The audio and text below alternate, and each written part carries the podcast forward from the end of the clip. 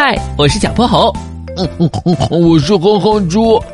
想和我们做好朋友的话，别忘了关注、订阅和五星好评哦。下面故事开始啦。小泼猴妙趣百科之不可思议的大自然。不睡觉的小海豚。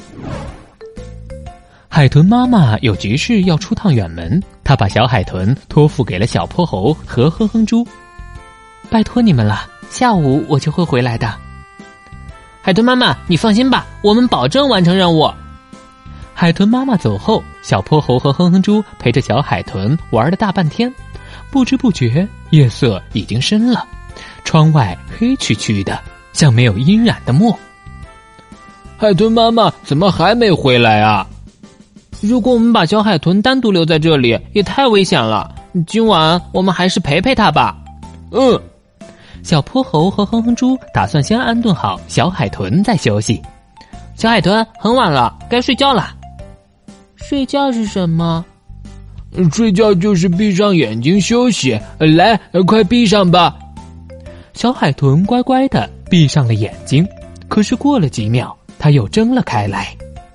小海豚，睡觉要一直闭着眼。小海豚乖巧的点了点头。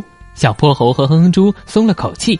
因为他们的眼皮已经开始打架了，然而没过多久，小海豚再次睁开了眼睛，他嘴里嘟囔着：“我真的睡不着。”这可怎么办呢？小泼猴拖着下巴思考了一会儿，有了，哼猪，你给小海豚唱首摇篮曲，我轻轻的拍拍它，就像妈妈一样，相信它过不了多久就会睡着的。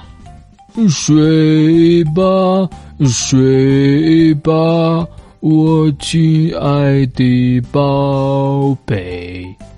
哼哼猪温柔的歌声在房间里响了起来，摇篮曲果然很有效。没过多久，就有人睡着了。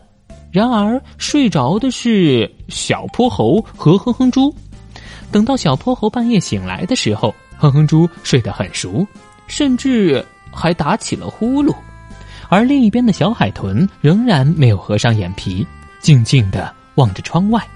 小泼猴轻声的问：“小海豚是太想妈妈了吗？好好睡觉，养好精神，明天应该就能看到它了。”小海豚摇了摇头：“不是的，我想起来了，我从来都不用睡觉。”小泼猴惊讶的张大了嘴巴：“从来都不用睡觉的吗？”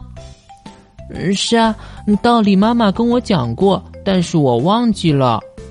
小泼猴扶了扶额头，嗯，好吧，那你乖乖待在家里，不要乱跑。小泼猴哥哥要再睡一会儿。好。第二天一早，海豚妈妈终于赶了回来。妈妈，小海豚看见妈妈，立刻扑到了她的怀里。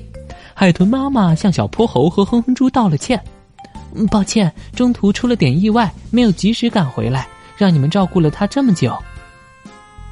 小 case 啦，海豚妈妈，你别放在心上。不过我有个疑问，为什么小海豚说自己从来都不睡觉呢？我昨天问了他，但他不记得原因。哦，是这样的，我们的大脑两半球可以处于明显不同的状态之中。当一个大脑半球处于睡眠状态时，另一个可以保持清醒。每隔十几分钟。大脑两边的活动方式变换一次，所以我们不需要睡觉。这也太神奇了吧！对了，小泼猴哼哼猪，为了表达我的谢意，我给你们带了礼物。哇，谢谢海豚妈妈！小泼猴和哼哼猪异口同声地说。阳光在海底的细沙上落下点点光斑，小泼猴和哼哼猪脸上的笑容可比阳光还要灿烂。今天的故事讲完啦，记得关注、订阅、五星好评哦！